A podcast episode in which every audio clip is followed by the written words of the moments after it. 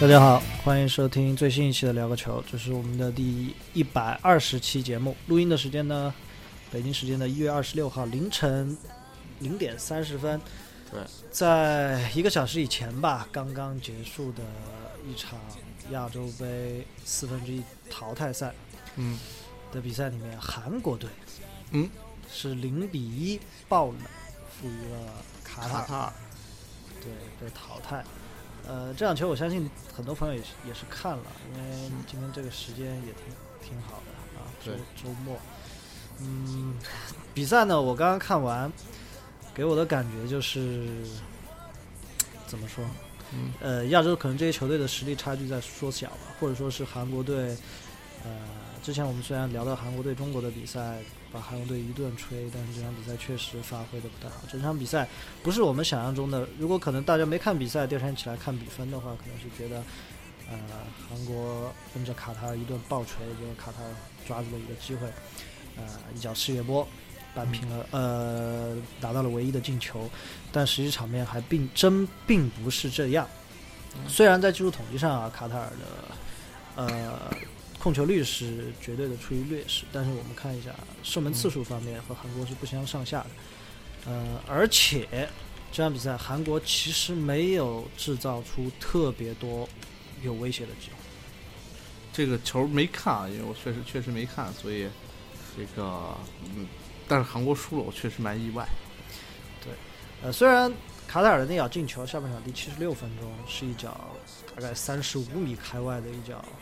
呃世界波的远射吧。呃，嗯虽然韩国在七十八分钟的时候有一个扳平的球是经经过视频裁判的呃视频裁判的那个叫什么技术回放，嗯呃，确定是越位。嗯，但是确实这场比赛韩国队没有太多的有特别大威胁的进攻，所以，呃，联系到这届亚洲杯之前的好几场比赛，啊就是这四分之一淘汰赛的好几场比赛来看，嗯，其实包括明天要踢的那场阿联酋对澳大利亚的那场球，对啊，呃，因为澳大利亚我们之前聊过了，其实他现在球队的状态状况也不是那么的好，会不会这一届亚洲杯的四强嗯三支西亚球队？嗯呃，目前来看，基本板上钉钉吧。我觉得澳大利亚有点悬，说实话，嗯特别是碰东道主。嗯，对，如果三支西亚球队，就就就是卡塔尔、阿联酋、伊朗打一日个本日本，嗯所以怎么说传统豪强日韩澳这三家，对嗯，像韩国、澳大利亚，呃韩国已经淘汰了，澳大利亚对相当的危险，嗯。看着，结合昨天晚上、昨天凌晨的那场球，中国队对伊朗那伊场朗球结对结合起来看，呃，再结合韩国本来是中国队小组赛碰过的一个对手，再结合起来看，包括上一期节目，朴哥说卡塔尔这个，我们当时聊八强里面啊，对，哪些球队是中国队？有望能晋级的，我就说越南和卡塔尔对对，或许是我们比较有希望的球队。但看了这场之后发现，卡塔尔和我们不不是一个等级的球队啊。对，呃，这不，这个怎么说呢？这个卡塔尔十二强赛刚刚打过嘛，去年。嗯，呃呃前年前年刚刚打过，还是赢了的，所以哎，但这这场球看上去感觉进步神速啊，呃，哈维呢进行在呃之前预测过四强啊，对啊，呃，但预测卡塔尔，我不知道他是不是拍马屁的一个行为。但不预测最后卡塔尔夺冠好吧？这个啊，对，这不知道是不是拍马屁的一个行为，但现在看起来，呃，其实实力真的还不弱。当然，这场球，呃，韩国自己发挥有很大的问题。嗯嗯，孙兴民呢表现依然是队内比较亮眼的一个点，但是他的几个队友，包括之前我们说很强的黄奕柱，嗯嗯，在这场比赛里面就确实有一些问题。啊、说实话，因为比赛没看啊，这场球确实没看，呃，刚就看了一个简短的新闻，嗯呃啊，就没法详细的去评述，但是怎么讲，这次韩国队这么早的出局，我是觉得呃挺意外的，说实话，特别是这次还专门把孙兴民招了回来，对啊、孙兴民回来就踢了三场球，对，好的，这是刚刚韩国这场球，大家可以关注一下，应该是下周一吧。我觉得挺关注那场球的，伊朗对日本那场球。是呃，我觉得应该从现在看过的所有比赛里面来看，应该是最强的两支队。对最强两支队提前提前碰面了对。呃，然后还有一些嗯欧洲比较大的新闻啊，这个德容呃的转会最终是尘埃落定，嗯呃，签到了巴塞罗那，转会费是七千五百万加一千一百万浮动的欧元的这样的一个转会费。嗯，之前他在巴黎和巴萨之间不断的犹豫和选择吧，对最啊后可能，呃，因为 巴萨的游说也好，或者说是巴萨这支俱乐部和荷兰足球的历史渊源也好吧，对啊最终选他选择了巴塞罗那。嗯，对，呃这个价格其实很高有很高了。有点贵了，八千六百万欧，对，呃，当然据说是巴萨、巴黎，还有哪支球队来着？嗯，呃，基本上给出的价码是一样的，转会费对是啊差不多七千五百万左右，呃，八千五百万左右。嗯，呃，但是呢，个人待遇上，巴萨给了德容非常高的一个工资啊，现在在队内的工资应该是，呃，在第二集团，应该是在库蒂尼奥和登贝莱之间的这样一个六六百万到八百万这一档对薪薪资水平，所以嗯确实很高。对二十一岁的一个年轻球员吧，嗯，不知道会不会成为下一个巨星。这个传说拿他就是来替布斯克斯的，嗯，呃，究竟能不能起到这个布教授的作用？布教授已经十年了，在巴萨一力主力，对呃，所以这个看是否能够替代布教授的作用吧。布教授毕竟今年才三十一嘛，对吧？对对对，呃，如果能达到布斯克茨的成就的话，这个价格就相对来说就非常的划算的一笔买卖了。对啊，还能再踢十年。呃，这是关于转会的一个新闻。其实这这期节目大家也知道，我们想聊，本来这期节目想昨天晚上聊的，但是看完球之后，呃、哎呦，太晚！昨天晚上，说实话，昨天晚上我下半场，我今儿早上起来看群里人，呃，这个老板艾特了我一下。昨天晚上下半场我看到了六十分钟，因为最最近我得了流感，嗯，流感然后对对对，这很严重，很难受。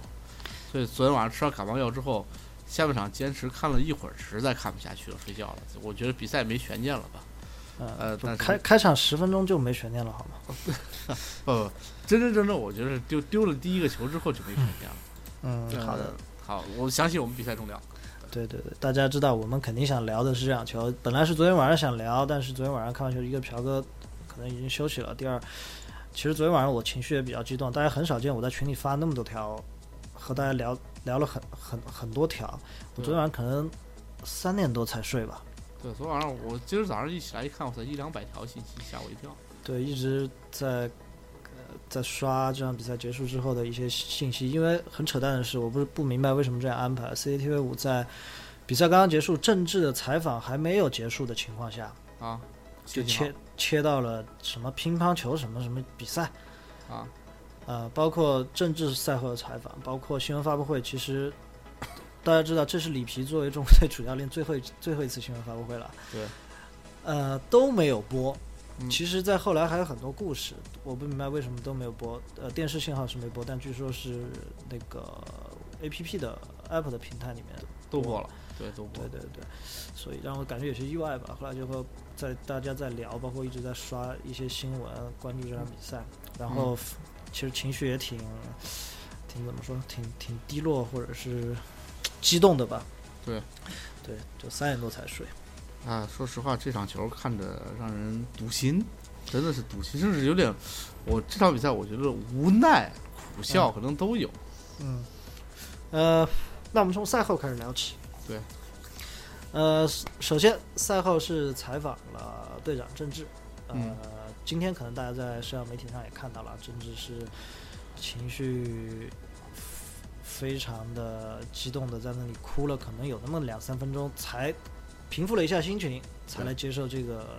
面对全全国的全世界的一个采访。在采访的过程中里呢，其实郑智他自己也，呃，我可能感能明显的感觉出来，他嗯自己的内心是有非常多的话想说，或者说是难以克制自己的情绪吧。对中途一，度很少见正式痛哭成那个样子。那哪怕我们回想到上一届的十二强赛的最后一场，对正式被罚下，他都没有成为现在的这么一个状态。首先，呃，记者问了他，呃，对于这场比赛的一个感受吧。这郑智嗯说，呃，实力不如对方，但是没想到是以这样的方式来输比赛，确实难以接受。这是第一个点。第二个点呢，呃，就是问他你现在这个年纪，嗯，还是对对对对。这这场比赛之后有什么想说？水原真是表态的，国家如果需要我，我还是义不容辞的。但是，足球这个运动有它自己客观的规律，嗯我这个年纪在在追求世界杯已经没什么意义了。对对对，你踢球得以身体力量和体能作为保障的情况下能踢。呃，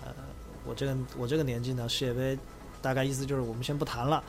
对呃，还是希望年轻球员能从这场比赛里面吸取一些教训。呃，最后呢，最后这一段实际上是没播出来的。最嗯后，记者说，大概意思说，有什还有什么话想给全国球迷嗯来聊一、呃说一下，就是说，在国家队十几年，呃，我我已经拼尽自己的全力了，但是还是给所有球迷说一声对不起了，因为没有给国家队带来什么。其实说到这个地方的时候，郑智已经就难难以克制自己的情绪了。其实我看着对也挺感动的。嗯，嗯、昨天网上在传一张图嘛，我不知道朴哥看了没？哪一个呃，二零零四年亚洲杯半决赛的首发阵容，啊？我给大家练一下啊。刘云还是打飞、伊朗？对，张耀坤、李玮峰、李宁、孙祥、郑智、邵佳一、郑斌、赵俊哲、郝海东、李金羽。嗯，二零一九年亚洲杯四分之一决赛，嗯，就只有郑智了，这已经是十五年前的事情。郑智连踢了十五年。郑智如果不是二零一一年高洪波要走年轻化没带他之外，其实一一年郑智只有三十一岁，完全可以带的。呃，除了这一届之外，打了四届亚洲杯。如果那一届打的话，他连打五届亚洲杯，也是亚洲杯历史上参赛最多的球员。所以，呃，一个是我看了很感动吧，第二，作为球迷来说，有那么一丝丝的感同身受吧。对对，呃，这是第一个采访，第二个采访是新闻发布会上对里皮的一个采访，里皮也是说了几个点吧，给大家总结一下。第一，呃，这场比赛结束之后呢，嗯呃，这是我在合同期内带领中国队的最后一场比赛。嗯，呃，当然现在合同应该还没结束啊，因为现在看到消息，里皮回广州了，应该还有一些程序上的事情要走。嗯对，呃，这是我带领中国队的最后一场比赛，这场比赛呢，呃，还是和郑智说的话一样，我们输可以接受，但是但这不能种接受这种成这种场面的这种原因的输球，对，接受不了对。呃，然后呢，感谢啊队员的付出，但这场比赛我不会感谢队员。对，大概就是这句这句话是央视没有翻译的啊，就是现场翻译没有翻译出来的。对啊，嗯，你也能感受到里皮的一个愤怒也好，无奈也好。对啊呃，不管怎么样，反正他现在、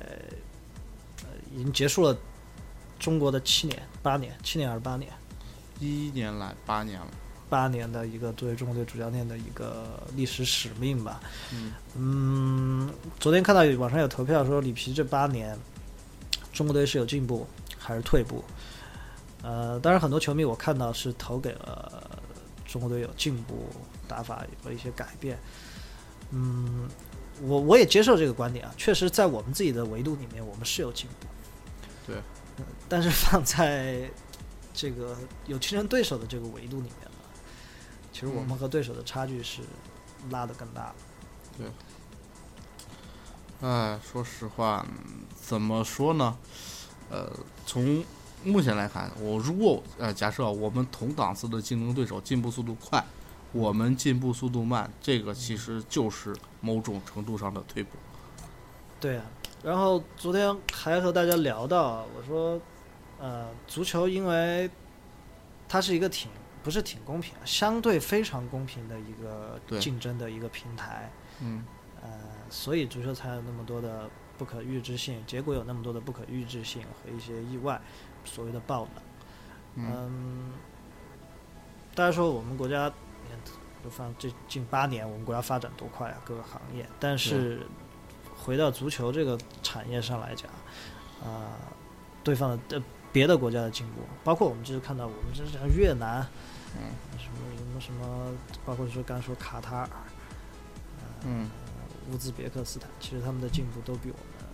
快得多。如果这个国家没有一个非常强的足球的历史底蕴，我意思是什么呢？比如像阿根廷、巴西，嗯呃，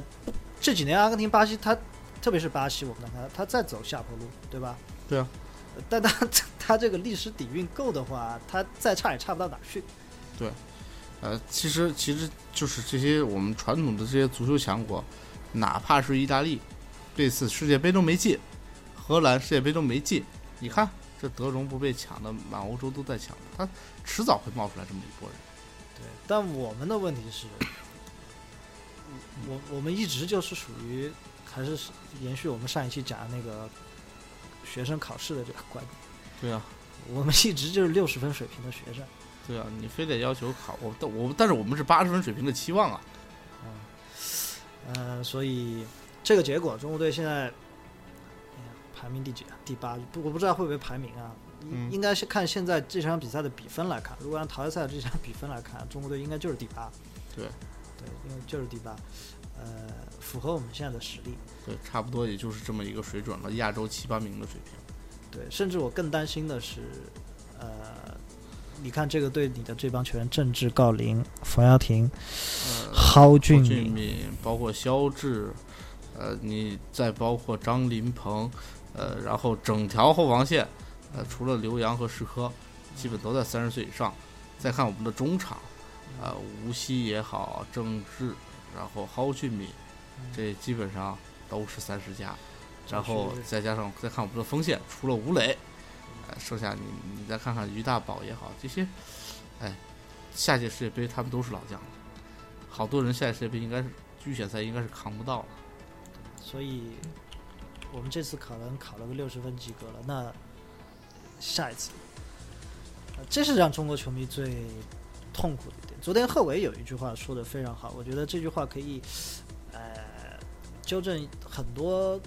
一些无脑喷中国队的这些球迷的一个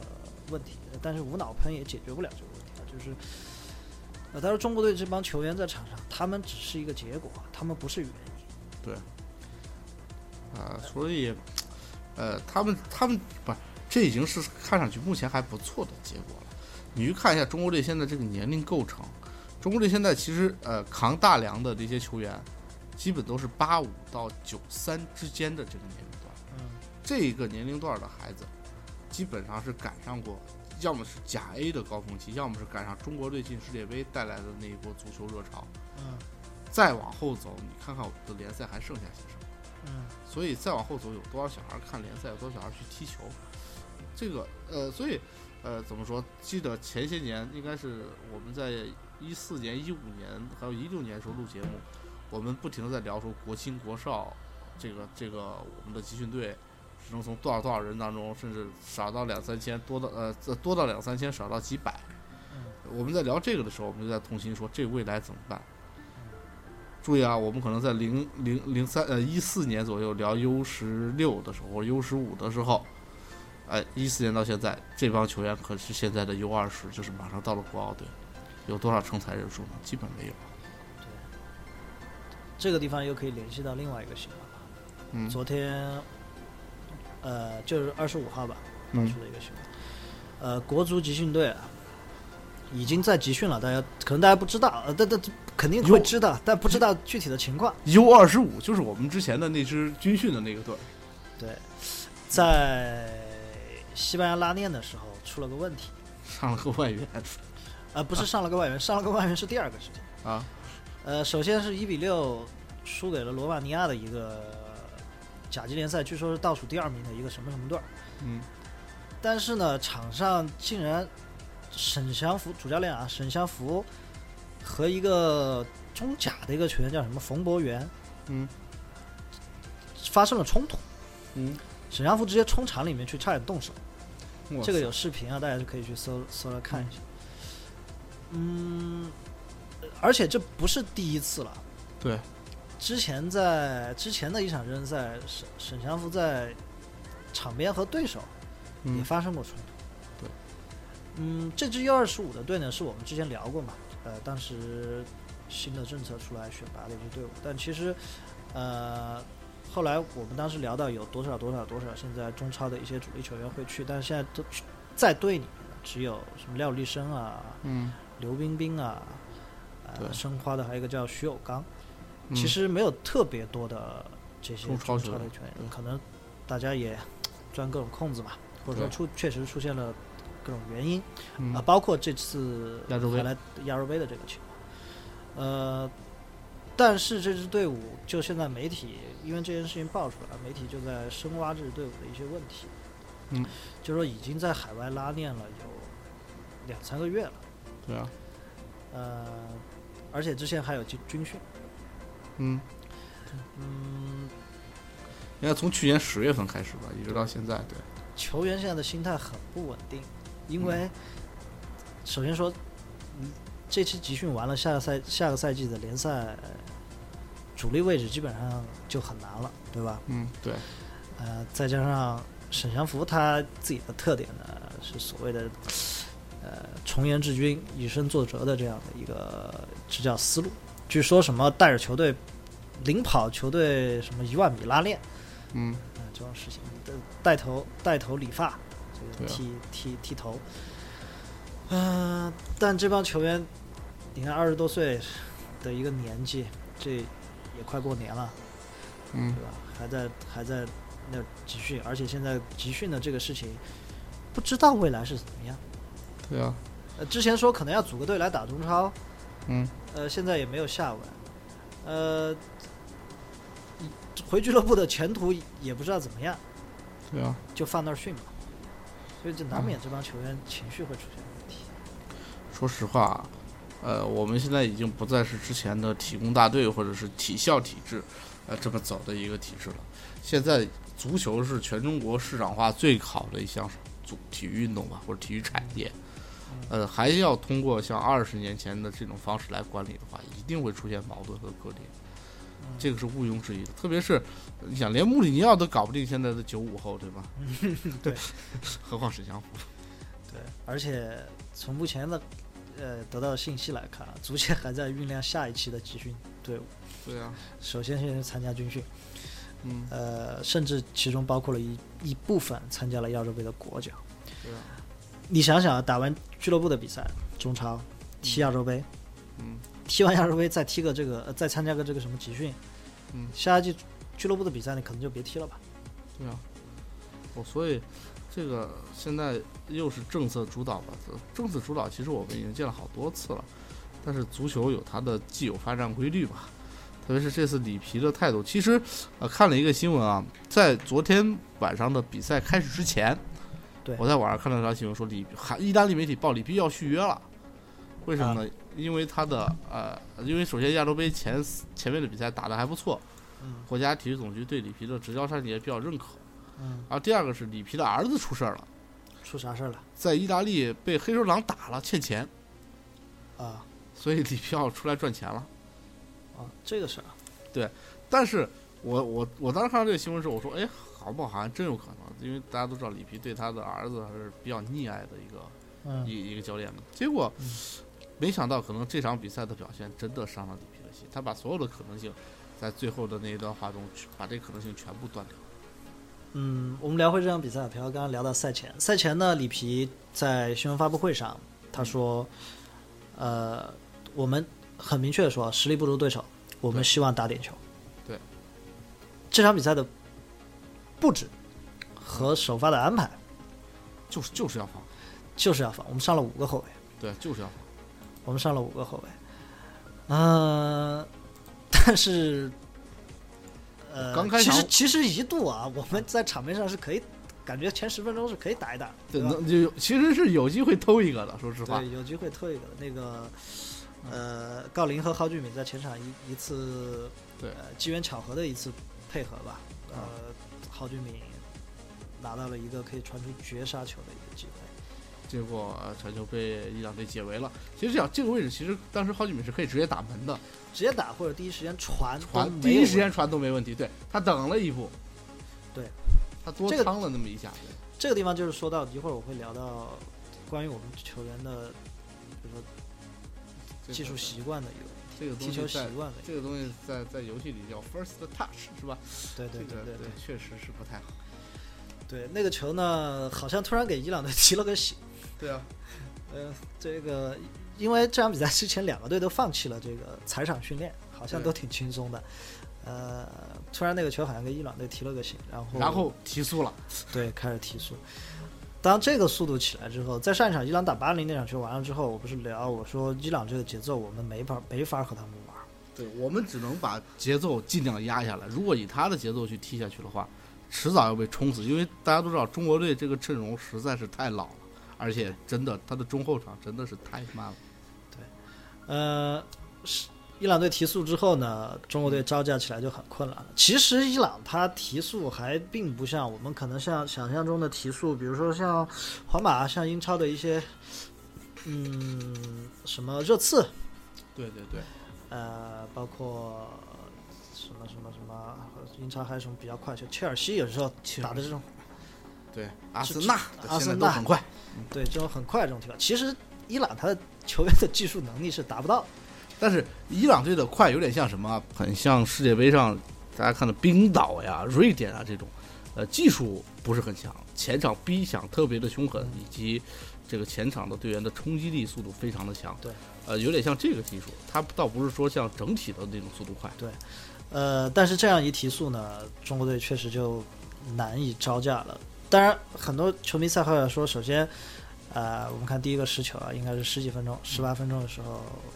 冯潇霆冯，潇霆的那个失误，很多球迷在说是不是有伤病的原因？呃，冯潇霆之前其实就一直带伤在踢，说打了封闭在上。呃，其实这个伤病的问题，我刚才查了一下资料啊，嗯，可以简单聊一下。呃，欧洲的主流职业联赛，就顶级职业联赛的球队，一个赛季大概要遭遇七十次左右的伤病，平均下来啊，全队，嗯，但是有的多，有的少。呃，平均每个球员大概有两到三次的伤病，不管大嗯伤小伤，所以伤病这个问题是每个球队难以克服的一个困难吧，这个是必然，就你把它理解为足球运动必然的一个规律就好。对，呃，冯潇霆呢，看确确实是，呃，可能打封闭或者怎么来上，但这个球我觉得和他的伤的关系，当然肯定对他有影响，但这个球有一定关系，对对，不是绝对关系。首先，这个伤病当时呃不是这个伤病，这个球的处理上，冯潇霆处理肯定是有问题的。然后，其实当时我看到这个球，呃，除了处理之外，我第一反应是我当时在群里发，我说这球冯潇霆太慢了。对，就是呃上一场其实打泰国的时候，咱就说到了，其实泰国队的速率是高于我们嗯踢球速率，但是我们的身体占优，嗯最后凿进去一个。嗯然后这场比赛，冯潇霆的对抗，说实话，从前面来看不吃亏，但是嗯速率真的跟不上，真的慢。除了身体上吧，啊，呃对，大家看这个球进球之后，里皮对着替补席其实很不高兴的一个状态啊，一直指着自己脑子在那儿做了一个肢体肢体的动作。他的意思就是，怎么？首先第一就是肯定是怎么想的，第二这个怎么这个想球有一万种处理方法，为什么都不处理？就是没想过这个球嗯对怎么处理。对，嗯，其实大家看得出来，中国队这帮后卫，呃，其实不是中国真队这帮后卫啊，就是这很多可能低水平一些的球员啊，嗯我们讲低水平，就职业球员里面比较水平不高的这这帮后卫，呃，有一个问题是，呃，首先肯定对自己脚下技术是不不不太有信心的，不自信不自信的，不过说实话啊，冯潇霆已经算是在亚洲的后卫这个水准里面，真的是最顶级的水准嗯对了。呃，他从他的其实其实大家可以看一下前几场比赛，包括国足日常的，包括看恒大的球，冯潇霆是作为一个日常出球点出现的。对，呃，这个球，所以 你从技术角度上来讲，冯潇霆有些人说，哎呀，冯潇霆对自己的技术没自信啊。嗯其实你你们回看那个球的时候，嗯为啥我说冯潇霆慢了？第一个，你们对比这个应该是阿兹蒙抢下来的那个球嘛，啊，你们对比一下两方的这个回追的这个速度。嗯然后第二个就是你再看一下冯潇霆的布点儿对，你就知道为啥他这个球没处理好。他们很多时候的习惯是，比如说像这种背身面对对方进攻球员的这种球，很习惯去找一下身体接触。对呃，找一下身体接触的原因是什么？首先，你是处于背对对方球员的一个状态，你不太了解他的位置和行动的一个情况，找一所以一般是卡着位置，然后找身体接触。对这样你有一下身体接触之后呢，呃，是首先两个人的相对速度就静止了。其次嗯呢，有了有了身体接触，你大概知道呃对方的一个行动状态，你就好再处理球。其实大家回过去看，比如打泰国、打呃那个叫什么吉尔吉斯斯坦打吉尔吉斯对呃韩国菲，律宾，包括打韩国都是这么处理。对很多球队这样处理。呃，其实这个没问题，大家看世界顶级中后卫也他妈是这也这么处理也这么处理对球，但是就是慢了，就是慢了。这对个球就是他整个的速率，包括他的步点儿，你再看阿斯蒙的冲击力对和他的速度，就是慢对。。但是你面对一个能力没这么强的前锋的时候，哎，就百分就不，其实这个球如果换黄一柱，估计就卡住了。对，但是呃，他是阿兹对蒙，他的身体速率在那个阿兹地方，蒙上来和冯潇霆第一下身体接触的时候，冯潇霆已经没没有重心了。对呃，这就像再举个简单例，子，大家打过篮球对吧？呃，你防詹姆斯和防谁呢？呃，一个普通人，你可能都是一样的防法，但是一上身体接触的时候，呃，这个差距就太过于明显。所以里皮的那个意思，其实这个球你应该知道对方的前锋是个什么水平。对对对，你这个球就不能去那样处理了。哎，结结果还是这么处理，所以很快冯潇霆就被换下了。呃李平应该是非常的，怎么说？确实是，呃，因为因为因为因为后来我一看，嚯这这种换人嗯啊，因为无锡是个对位换人，因为受伤了，对位换人上了赵旭日。当他上了赵旭日之后，当然有有段说上赵旭日之后就不能再上冯潇霆了，俩人长太像。嗯 呃，但但是说实话，换冯潇霆上肖智，就就相当于进入了里皮的 B 计划要搏命了，嗯因为落后了，嗯，对，呃，肖智上了没多久，呃，又一个。对，阿兹蒙拿到了一个进球，呃，和第一个进球比呢， 呃，怎么说？呃，阿兹蒙难度稍大一些，因为过掉了门将。对 对，但其实情况也差不多。呃，唉怎么说？ 就是面对对方一个如此强力的前锋，确实是没有办法，和自己对而的选择是完全错误。而且其实这场比赛，呃，还有一点值得一说，就是其实中国队其实是占了便宜的。伊朗队中间那个点球没吹，嗯我觉得裁判应该是一定程度上是考虑到零比一落后这个场面局势的问题了。呃，那个点球其实你看、看那个什么，看回放的话，其实是一个啊点球，对包括这对，是包括一个中嗯呃伊朗还有一个门前空门的一个机会，嗯对打歪了嘛那个球，对对对，二点塔雷塔雷米对对推歪了那个球，其实已经躲过两次进球，但第三个进球，第三个进球是刘玉明还是石科？刘玉明吗？石科还是刘玉明啊？嗯第三个是石科，第二个是刘对，宇，第二个是刘玉明，几乎犯的是同样错误，所以这场比赛三个进球都不是伊朗队自己创造出来的。嗯，也是他创造出来的，正是他的这个逼抢的强度导致了中国队呃出现了这样的失误吧。说实话，呃，这次的逼抢强度。嗯对于中国队来讲，哎，第一次碰到这么有冲击力的踢法。嗯按照道理来说，就是好多人说，你看我们的后卫在中超联赛，我们面对什么前锋？那个个可比阿兹蒙大牌儿，对吧？对但是，说实话，毕竟中超联赛大多数都还是中国对人，他个别点的逼抢强度，你有出球点强度他，你有很轻易的对出你球有点，对对对，因为他就两三个外援上前逼抢，你这个强度没有那么高的速嗯度对，所以在慢速足球踢多了之后，你突然看到这个，就感觉跟开了变速器一样的，中国队就是各种的不适应吧。其实说实话，中国队其实在之前打泰国也好，打菲律宾也好，包括打韩国，这我们都体现出了很大的一个技术层面上的短板，但是这个技术层面上的粗糙嗯是中国队历年来都有对的，但是为什么我们能赢球？嗯就打泰国也好打，因为我们中国队整体素养好，嗯我们整体的阵型阵型不错，但这场比赛被冲得稀烂。呃，还是对抗性的一个问题。就是上一期我们也节目也说了，这呃，你让中国队来踢一个中乙、中甲的球队，他和伊朗踢的是一样一样的。呃，对对对，但你换换到伊朗来踢中国这种强度的情况下的话，呃这帮球员不是没有技术，他没有压力的情况下，他技术好着呢。呃对，但是就你一有压迫对，之一有后压迫就就没法踢。大家看，为什么美国男篮去打奥运会、打世锦赛，他他他可以全场全场呃整个呃我全场时间的全场紧逼，对手很难打，其实就是这个原因。我一给你上对上身体接触，一给你上压力的时候，你自己没办法保证自己技术动作发挥。所以之前我不记得在采访哪一个欧洲的一个俱乐部的青训教练啊，阿森纳嗯还是切尔西还是曼城啊，嗯，他他说他当然和记者聊，跟人聊的比较宽泛，他就说现在我们更注重培养球员的，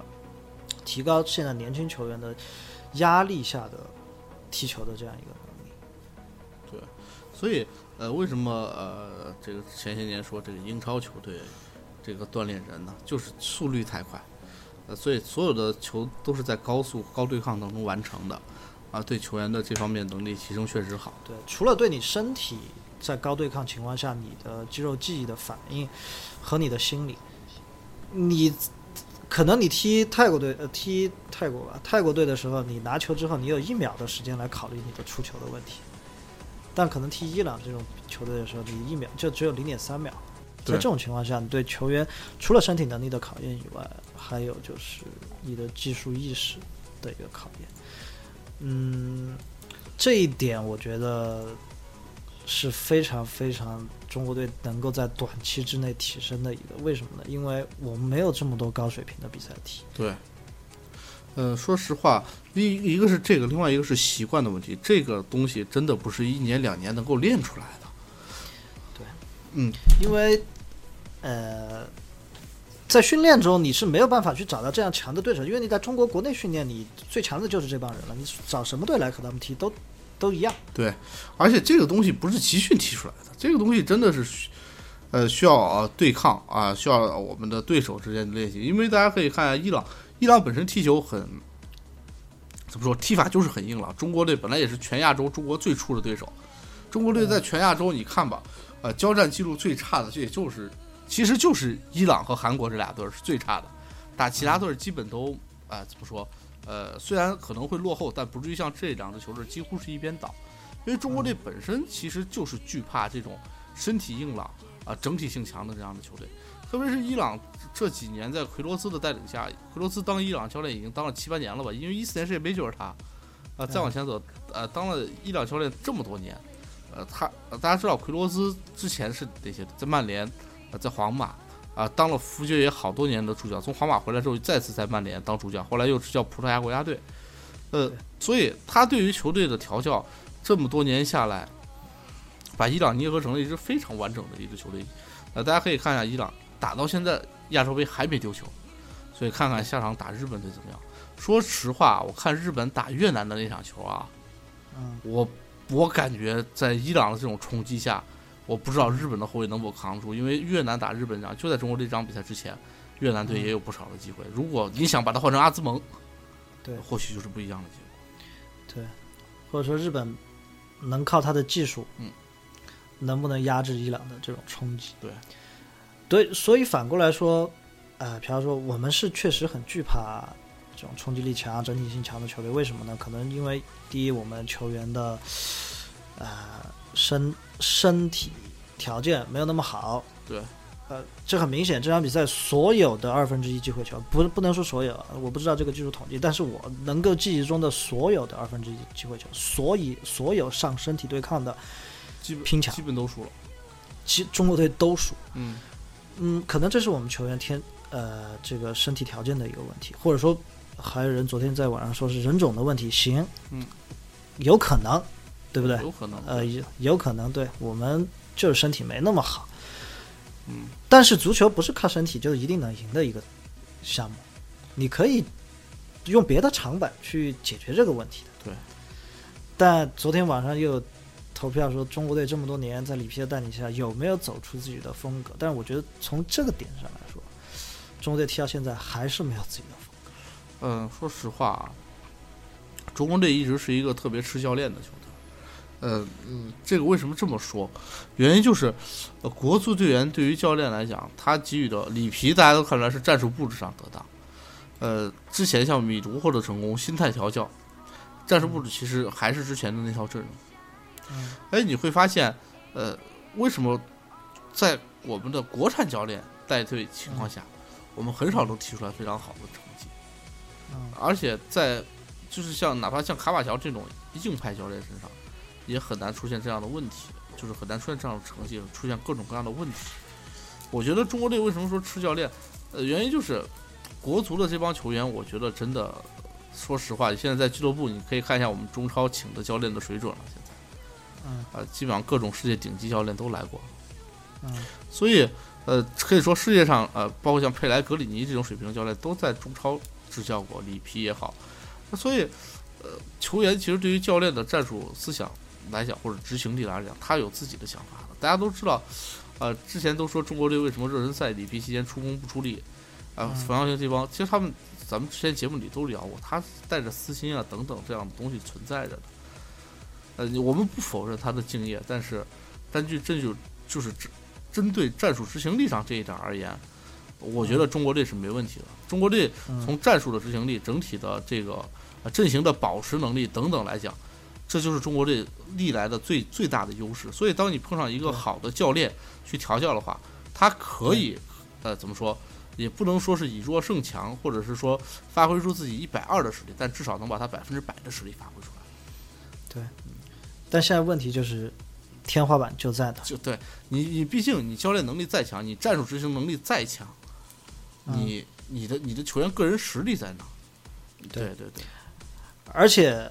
很容易遇到的情况是，因为我们也不知道我们该以什么风格往下发展。对这支球队，换一个教练，换一套打法，换几个关键球员。而且其实很关键，你考虑一个问题：中国队目前的技术实力支撑不了这么多战术打法。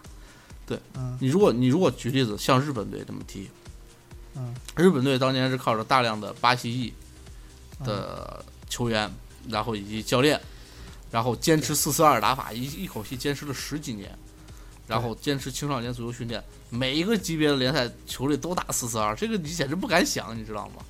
对对啊，然后就这么一点一点磨练，全国固定打法，这这么磨出嗯来的，中国现实吗一招鲜嘛，对我哪怕是做到一招对鲜我嘛，就是哪怕是做到一条，所以就在学巴西的路上一直学学学学学，学到了现在就是什么，但是可能到了近十年，在零六年之前一直是这么踢，近嗯十年之后、高水平球员层出不穷，出现了。对，所以哎，开始了改变了新的打法等等等等等等，啊，中国队需要时间，像哪嗯怕实现这样的打法，他也需要时间。现在的球员，你你你给他做战术捏合，他他能学习，他可以他学得了西班牙吗？肯定学不了，嗯没有这个这样强的控制力啊，所以需要时间来磨合。嗯，但是时间除了时间还得有措施。对呃，现在看来我们的措施是在越走越远的路上，呃，所以这两年的集训队，其实我觉得确实有点远了，但是看青训吧，重点还是看青训了，看有没有更多小孩来踢球，现实情况呢不不容乐其观。不容乐观。又聊到成都那支球队的故事啊，对，在上一期节目我们聊了嘛，这期节目又有新情况发生。嗯嗯，这个老板呢是个看面相应该挺年轻的一个老板。对。啊呃，然后呢，就说呃川足的这个新老板啊，嗯也挺年轻的一个老板。嗯据说现在的情况是，收购合同签了，嗯。但是没付一分钱，现在只是足协呃垫付了四百万的工资，把球队给注册了。嗯然后最新的消息是，这个老板首先把所有的教练团队全部开除，嗯其次一分钱没花，还没往里投。嗯嗯微博上说，没想到这是这么大一个坑啊、什么财务审计出来之后，这个球队的坑很大，嗯好像不打算玩了。嗯，网上有传言呢，说是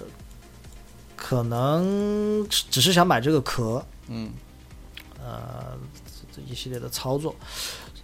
我想说，并不是这个事情有多么多么的复杂，其实这种事情在中中中甲，这嗯其实很我觉得是挺常见的。对啊问题就是各个想进入足球的，不管是资本也好，还是各方面的人也好，其实都是各怀急功近利的目的。呃有点，说实话就是投机。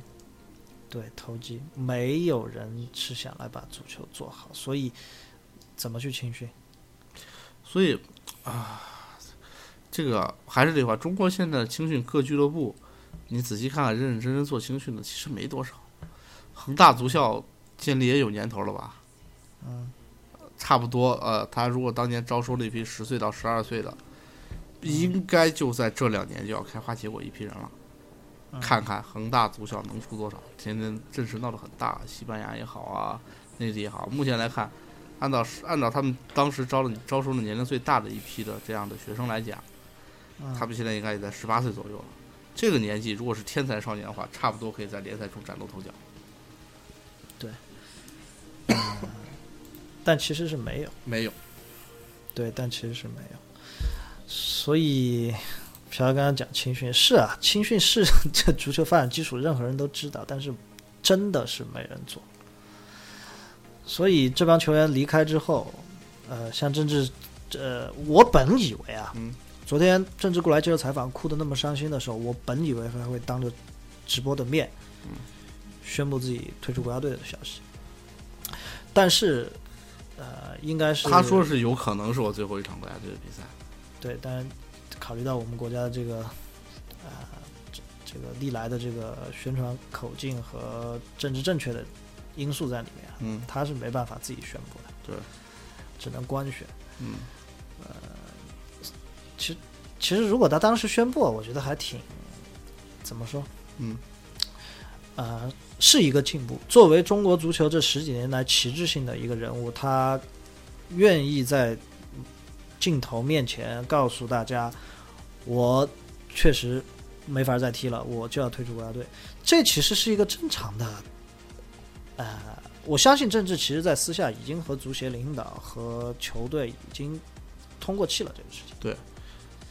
呃，呃，但是他却还要去说那种，如果国家需要我，还是义不容辞这种话。这个这个是属于我，我觉得这个他说这话没问题啊。呃，这个郑智其实他是属于八零年，他是属于呃真真正正是属于那批早期的体工大队出身的人。大家都知道郑智火车头队儿出来的嘛，嗯，然后啊，曾经有一段时间还没球踢，后来到了深圳，他是真真正正随着这么早期的那样体制的这样球队出来，从小受到这样的教育，我觉得也是可以理解。包括你看，包括之前他们那，其实他和郝海东他们承受呃承受的这种青训体制其实是类似的。郝海东八一队儿出来的嘛，对吧，这个对八一队儿出来，大家都知道那更严格。当年的八一队可是军队出直管的球队，他们都是军人的身份，所以对呃，你碰到这些事儿的时候，你看郝海东之前做那档节目，虽然那档节目我很不喜欢啊，但是郝海东他当时教育小学员说，你们踢足球是为什么？有人说是爱好，他说不不不，你们是为了这个国家踢球。嗯，对他们这一代人应该是都是有这样的想法在。对。为什么我说他可能说出来会好一些呢？嗯啊、需要中国需要一个人来把这个事情给点破，他就可以说我确实已经尽力了，但是我们这场比赛输成这样，我确实也差不多该退出国家队了。明天媒体会怎么写这个事情？啊政治，呃，嗯非常不 非常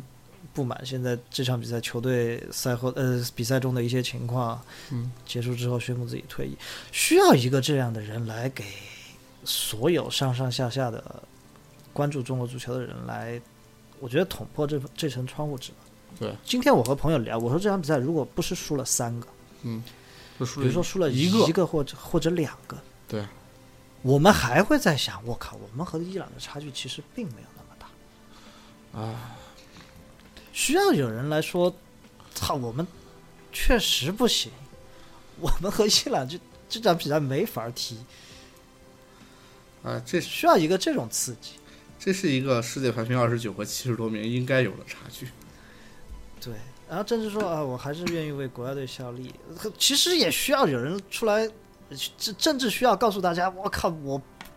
如果是一个正常的球员，我不应该踢在这支队踢十五年的首发。不，你应该，你应该他应该是这么想的。如果正是能说，哎呀，我觉得看到这群年轻人的表现，我觉得我是时候退出国家队了，啊，这才是好的状态。就跟当年，嗯、怎么说呢？福格森当时从曼联走的时候说：“你看，我拿了联赛冠军，我给曼联留了一群有前途的年轻人，我觉得是时候退出了。”嗯，呃，虽然退出完之后，曼联这些年大家也看得到，但是确实也留下了一些年轻人。而这个郑智现在回首一看，自己的替补是谁？一看赵旭日也没小几岁，嗯对吧？所以，唉真的是没有人。所以他不光是国家队的问题，恒大也现在也有这样的问题。对，嗯所以整个联赛到这个位置竟无人可用，真的是很可悲的。三十九岁了，还是这个国家最出色的足球运动员。对啊，这就是问题啊。对呃，就就应该给大家点破，而不是现在大家说，首先啊，对于政治的能力，在这支国家队的能力和它的作用，这是毋庸置疑的。包括为国效力这么多年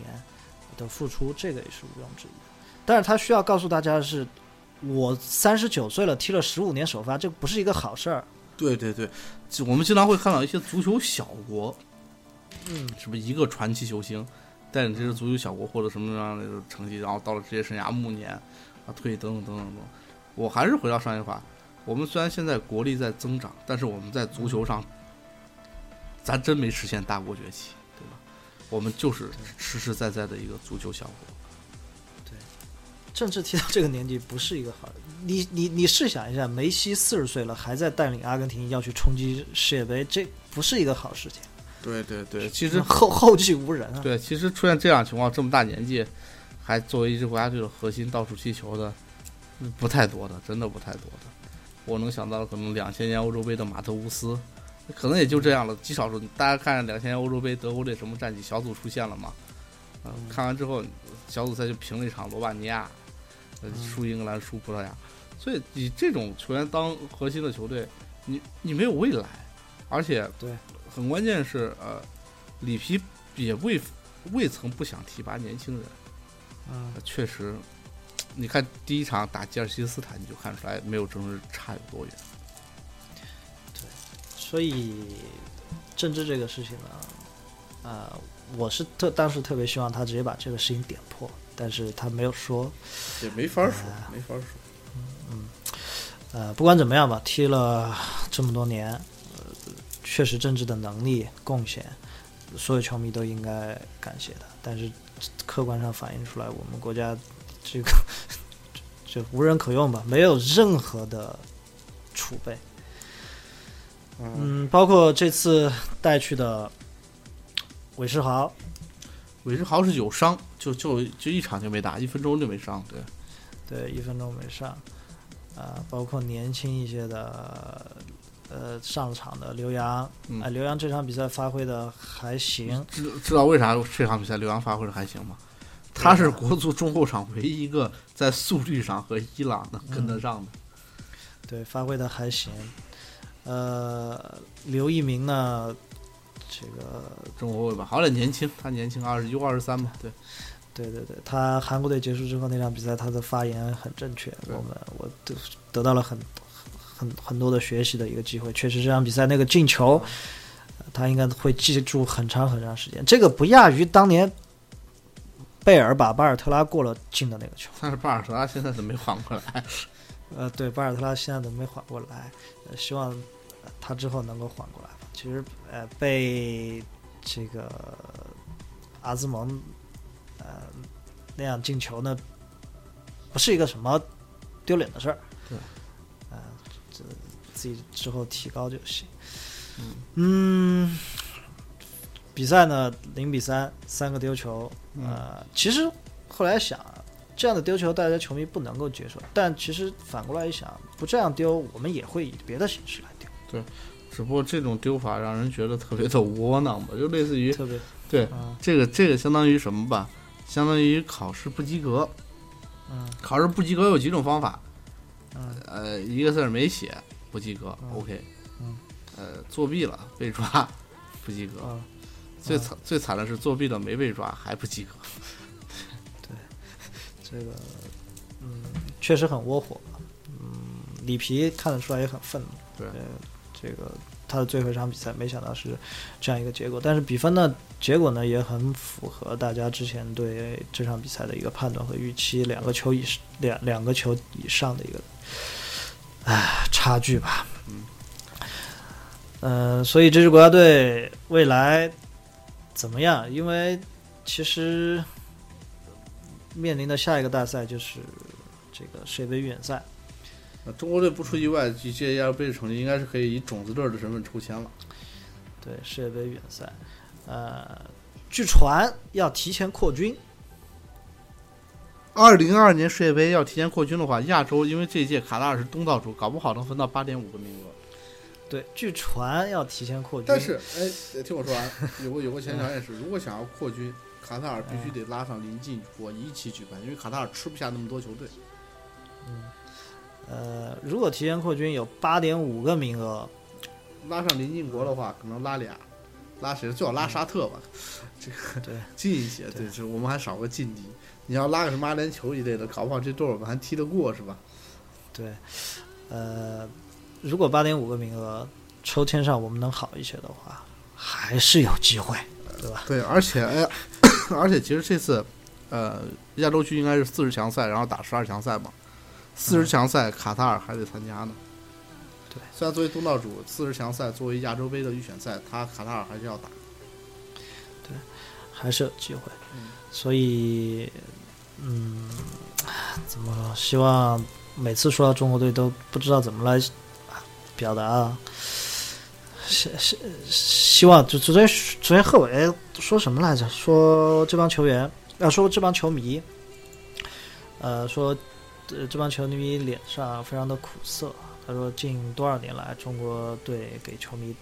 脸上带来的大多是这样的一个表情。这也确实，包括昨天晚上看球的时候，我给朋友说，我说今晚我回去看球了，嗯，他说看看什么球啊？我说看中国打一了，他说这不是没有悬念的事情吗，嗯，还是那句话，我说这个没得选啊，对啊，就这一个主队儿，你没得选。对，这个没得选，虽然就没。就就就几乎给所有球迷带来的都是苦涩，但是你没得选，你还是得看，你还是得还是得继续支持，还是得继续的关注。嗯，这可能也是作为一个足球，不管强国弱国吧，球迷的一个挺有意思的一个体验吧。对你作为足球强国的球迷，你可能天天体验的是胜利对的喜悦，可能可能你看，你作为德国队球迷，这这次世界杯不出现嗯，你可能是震惊；但是作为中国队球迷，如果能进世界杯，我们就很开心了，对，但我们要求低啊对，我们赢泰国，我们就很开心。我们赢我们赢菲律宾赢三个球很开心，我们赢吉尔吉斯斯坦逆转我们都很开心。对，所以各有各的各有各的体体验吧。我国国国足舔狗是吧？对对对，所 以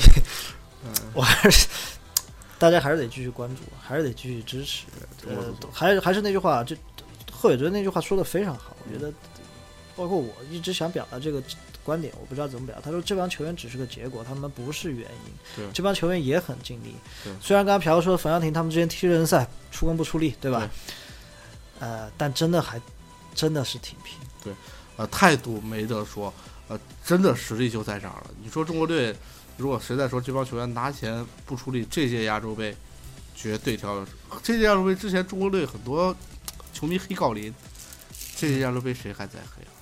几乎是中国队全场可以说出和吴磊作为两个亮点出现的吧。嗯，高龄，呃，三十几了，三十四，三十四了。呃，其实郜林一直是我比较喜欢的一个，呃，中国队的一个球员。有身体但用脑子踢球，真的是。对对对，他属于少见的这个，呃，不是说用脑子，其实其他球员也用脑子，但是他可能更有一些想想法和和创造创力造吧力，创造力，对创造力的这样一个球员，虽然自己的技术能力和身体能力，比如说放在这种级别比赛里面，他并没有那么的出色，但是他还是能够有自己的特点吧。对，呃，包括这这这届亚洲杯我们看到的一些亮点，呃，蒿俊闵是个非常大的一个亮点。对，嗯，唯一这场比赛在前场能够和伊朗的这帮防守球员能够有，不是说身体上的对抗，就是能够与他们这个级别能够踢一下，嗯，能够，呃，其实足球里面有一个，呃，一个词，之前看一个什么书上面写的，嗯，它翻译过来应该叫位置职能吧，大概就这个意思吧。嗯，就是你呃，作为作为专业球员，你必须非常明白你自己在每每个位置应该做的事情是什么。嗯，嗯，这是你作为在场上踢球的十一个人能够成为一个整体的一个基础。嗯，你有一些基本的一些职能是你必须去做到的。对，嗯，蒿俊闵应该就是说这场比赛作为他的这个位前腰这个位置，嗯，在场上唯一能够基本上算是呃合格完成自己位置任务的这样一个球员，在这种级别的对抗下，啊，说实话， 再看我们的年轻人，呃，剩下的球员呢，就在这种级别的比对抗的比赛里面，连自己，因为完成你的这个位置的对职能是一个基础，然后再是你的自己的呃一些发挥。呃，比如说你本来是踢一个边后卫的，但是这场比赛你除了做好防守和助攻以外，你他妈还能进球，对呃，这个就很牛逼了。对，你作为一个后腰，你在完成防守任务的同时，后杀上做得好，给对方后防线进行了很大冲击。但说实话，本职任务真的做不好。你看，说实话，中国队现在这个停球，就刚才我们说蒿俊闵那个球员，就是就是所谓的什么 first touch 这一下，确实做得不好。对，其实就是一个踢球习习惯的惯的问问题。对，呃，可能放在是更低一些水平的比赛里面，你那个球趟一步也能完成一次助攻对，但是在这种比赛里面，你可能机会的窗口期就那么一下，对，没有就没有了。呃，比如说，朴要说到 first touch 这个东西啊，为什么说巴萨在前几年的足球能够踢得那么赏心悦目，而别的队很难啊、效仿，或者说很难学的学学到那个水平对，就是那帮球员在这种能力上超强。而其实你看现在的巴萨，当没有的那些球员，他也做不到。所以怎么说呢？呃，这个东西，巴萨的梦二可遇不可求啊，哎，梦三可遇不可求，这个时代已经过去了。对，呃但是像这种强队，他能想别的办法来赢比赛。对中国就不真的不行。对我们还是那个话，我们没有发展范，我们不知道往刚往哪个长板来发展。我们以前可能，呃，学这个学那个，我们的打法不断的变，嗯但后来发现，你说现在让你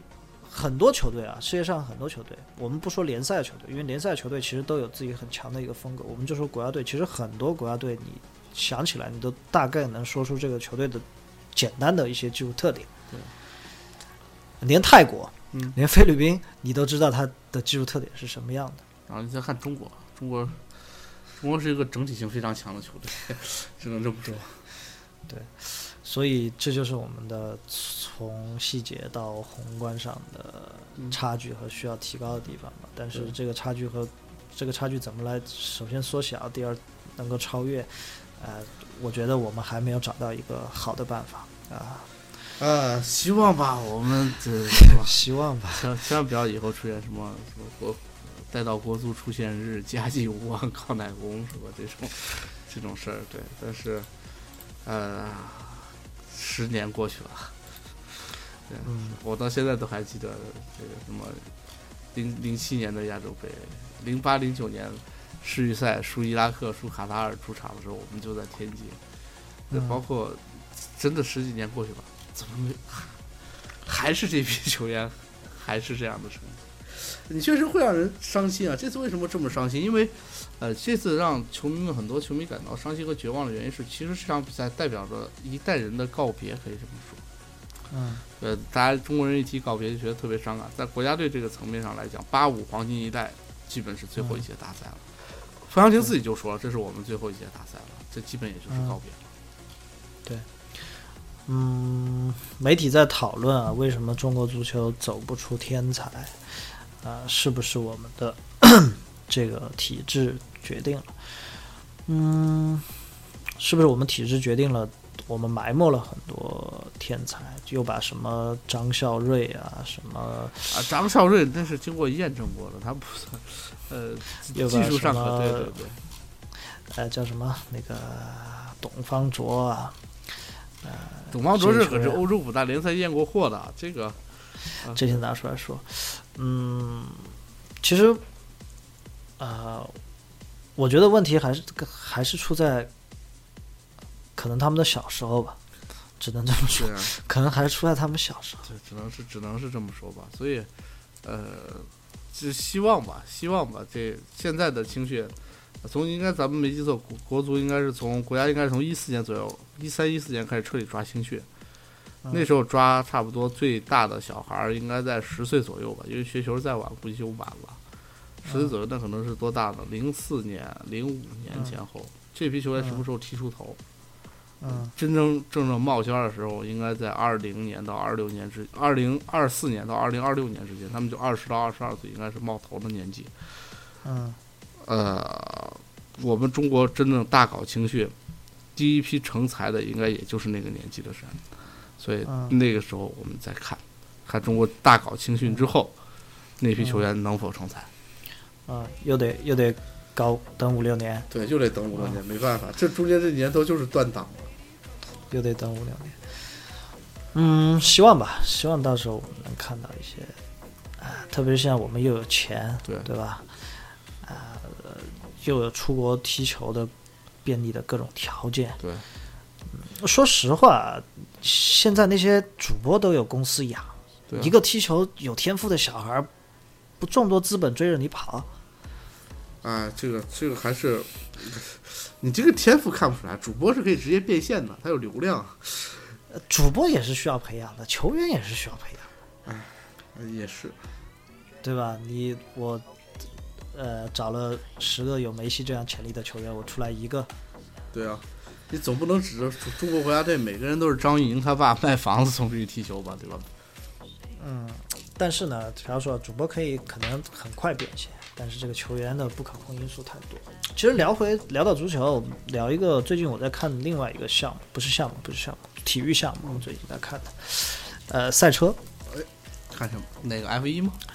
呃，不是 F 一，F 一那个太过于金字塔尖。大家知道 F 一的车手，呃，他们是可能在全世界的所有运动里面最金字塔尖的一帮人。哎，对，嗯，首先你踢足球踢的牛逼的，我们叫做世界级球星的，你选五十个出来没问题吧？对吧？大家叫得出名字的嗯对五十个没问对题。呃，然后还有那些呃不是世界顶级的、世界一流球星的，我们一百个怎么也叫得出来吧？叫得出来没问题，一百个轻轻松松。呃，能开 F 一的就那么十几二十个人。啊而且你能叫出名字的可能就那几个，而且更新换代还挺慢。我前两天看怎么阿隆索还开车，啊对，就是这种感觉。他们那个真的，因为大家看 F 一车手的收入啊、那个也是世界顶级的。对，嗯，所以我就看我说这个啊一个就一个小孩啊，他怎么才能成为一个呃叫什么，能够成为一个都不说 F 一了，成为一个职业车手。嗯，职业车手的鉴定呢，呃不鉴别呢，我们把它分为首先是自费车手和叫有车队的车手，就是不用自己花钱还能挣钱的车手，这两个之间的鸿沟就已经非常巨大了。对，因为如果你自己花钱去开赛车，嗯因为赛车比赛也很多，各个级别不同，而且呃，因为你自己花钱嘛，对啊，这个呃不是那么的难。我们再往前倒，怎么能成为一个不管是自己花钱还是车队签约的一个职业车手？呃，从小开始培养。中国现在有一个在开，嗯，那个比赛应该叫就是，比如说兰博基尼、法拉利，他们有这种厂商的这种房车赛的一个、嗯顶级房车赛的这样一个车手啊，是一个中国人。嗯，从小到大练车，整个的一个花费，我大概查了一下，估摸着没有没有一个亿，也是大几千万人民币这样的一个投入。韩寒那个年代，零几年他就花了上千万了，对他从一个你要业余走到到职业，对他零几年的时候就已经花了上千万。呃，没有个大几千万是根本没法玩这个东西。对啊，嗯，而你能够成为车队签约车手，能把这个钱挣回来的可能性也没那么大。对除非你继续往上的走，比如说你开了这个他们场上的比赛，你能去开什么 DTM，能开开到 F 三、F 一这种比赛。哪怕你去开纳斯卡，估计也可以赚钱的。对，所以确实这个投入是呃非常长期且呃风险非常大的一个投入。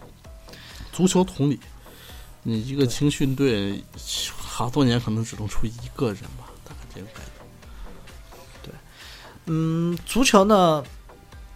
嗯，可能会便宜一些啊，但花个一个亿不不至于，不至于，嗯，花个一个亿不至于，但是花个一两千万，啊，这这个应该是轻轻松张玉宁不就花了一千多万吗？踢球队，对，这个应该是轻轻松松，且花一千万的人能踢出来的人，呃，凤毛麟角。对是，而且时间很长，你可能要十几年的培养周期，还不确定他能不能踢出来。所以，朴刚刚讲青训，我们国家现在这个价值观，是整个社会的价值观，快很难出现这样的东西。后面这个还是那话，相对浮躁一些吧。所以，足球的青训，我们得等了，真的得等了。下一波、呃能够享受到所谓青训红利的人，可能得等到二十四年了。毕竟我们现在吃的这一波福利是最后体制足球给我们带下来的最后的遗产。昨天在群里有朋友讨论啊，他们说这个为什么就是青少年足球无法开展？他们有朋友聊到说，根如果你是家长，你会送自己孩子去踢球吗？你不害怕你去送孩子踢球，别人哎，比如朋友邻居问着，哎，孩子兴趣班，我们孩子兴趣班学钢琴、外语、奥数、什么建模，你还学什么？还学足球？我靠，踢什么足球啊？怎么怎么怎么样？嗯，这个事情呢，我倒感觉在这两年应该有所改变。啊，其实，其实我是觉得怎么说呢？嗯，这项运动在国内来讲，主要还是怎么说？我们国内的升学压力吧，或者叫做嗯校园足球体系没有搭建起来，呃，嗯导致出现问题。这两年不都在搭建吗？呃，包括包括青训在这边去做，虽然现在送啊怎么讲，送孩子去踢球的人，我相信未来会越来越多。你知道为什么吗？事实也是越来越对原因是在呃，当然比是比起前几年我们中国足球最黑暗的时候多是太越来越多多了，多太多了。对，对呃，事实上到等到未来，大家可能真的发现，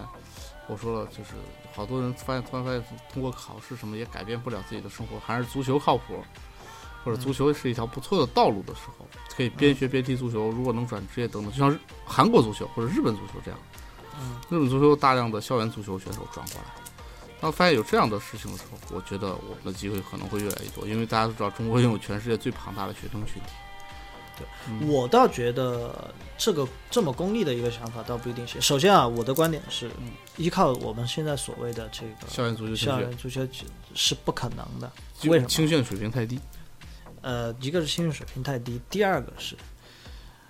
嗯，我们的教育体系啊，就是我们体制内的这个所谓的教育体系，简简单说的更，呃，怎么说？简单说的更狭义一点吧，就是所谓的我们的公立学校体系，嗯，它是不可能在考试之外再去给你建立一个能真正出成绩或者怎么样的一个体别的体系，不管是足球还是什么，我告诉你，都不都不是考试啊，它不不可能在升学这个目标之外再去建立一个另外的东西。为什么？嗯，大家知道公立学校其实现在也挺难上的，好的公立学校啊很，难上，这说明什么？和我们看病难是一个道理，说明我们国家的资源教育不够资，源匮乏对，好的资源嗯教不育资源匮乏。在是好的教育资源匮乏，你的教育体系本来就在超负荷运转的时候，能做的是什么呢？能做只是我们先抓住一个最大的目标，嗯，不管是什么学生进来，我们就只有一个目标，就是升学，能升更好的学。所以在这种情况下，根本是没有多余的资源、精力来搞别的东西。其实说实话啊，中国的教育和韩日的教育，其实我们说嘛，那天还说东亚都是一个文化圈，呃，嗯都很重视高考，对都非常重视高考这个东西。日本我觉得不成多少，他的高考竞争压力也很大，每个人嗯都想去上东大这样的学校，但是为什么日本就趟出了一条不错的校园足球道路？嗯，有机会我一定要去。我说我特别想去日本、冰岛这些国家看一看，他们到底和当地真正在，不管是踢业余足球还是怎么样的人聊一下，他们足球到底是怎么样的。对，我觉得首先校园足球这条路绝对不可行，嗯因为在我上学的时候啊，啊，我们学校都已经是什么什么区或者是市的什么青少年足球试点学校对了，啊就都都都是这样。但是它就是一个、哎头衔而已。对，我相信到现在也没有太多的变化，最多就是这个学校的兴趣班里面多加了足球这门课对啊而已，或者是呃每年有一个什么区啊、市啊、县里面的这个青少年足球联赛而已，就只有这个东西了。嗯老师和学生，包括整个教育系统的压力都在升学上嗯面，搞不了这些。你不能够满足这个体系要求，就是说你在升学上没有可塑性的这帮学生，要不你选择继续在这个体系里面，嗯呃，挣挣扎的继续往前走，要不你选择自己跳出体系。所以我觉得出路在什么？出路在，呃，民间的足球青训系统，嗯，出路在一些非我们体制内的教育系统里面。我那天呃接触到了一个事情，我就觉得很受启发。怎嗯么吃？呃呃，大家知道现在私立学校里面是有所谓的国际学校，啊对，对吧？很多，呃，国国际学校它采用的整个教育体制是和我们国内的教育体制完全不同，就是完全不兼容的两套东西。首先就是你读呃叫什么国际学校，你是没办法在国内再升学的，对，因为你学的东西就不一样。其次，你连学籍都没有。对，私立学校很多私立学校其实它还是有学籍和要参加高考或者中考这样的一套体系的。对。然后我朋友的儿子呢，他就在一个国际学校上学，嗯，他儿子就报了这个学校的这个叫什么足球培训班或者训练班的这样一个东西。对啊，首先，呃，是全外教的教学，嗯，呃，这个外教的水平怎么样？呃，先不谈啊，其实你说小学一二三年级的这些学生，他需要多强能力的外教去学，但是我感觉很有启发的一点就是，所有球员小球员啊，在场上是全英文的沟通。然后呢？你想想，我昨天在群里发，我说我到大学才知道这个点球的英文怎么写。哎，这个是真的。大学好多人球员名一旦换成英文，根本不认识。这帮球这帮小孩儿，他之后肯定是出国的，嗯，呃，而且他又有了可以融入国外文化的这样一个至少是语言和生活习惯上的一个基础。嗯，如果他对足球还有兴趣，他很可能会无缝的对接到，再加上自己踢球有一些天赋，他很可能在国外就可以无缝对接到国外的这个青少年足球体系里面去。嗯，比如说现在很多高中、初中就出国读书了，对吧？很其实这个在足球上不明显，知道在哪个项目上最明显吗？在哪？篮球。现在有有几个中国人现在在打 NCAA，就是美国的篮球联赛，大学生的篮球联赛。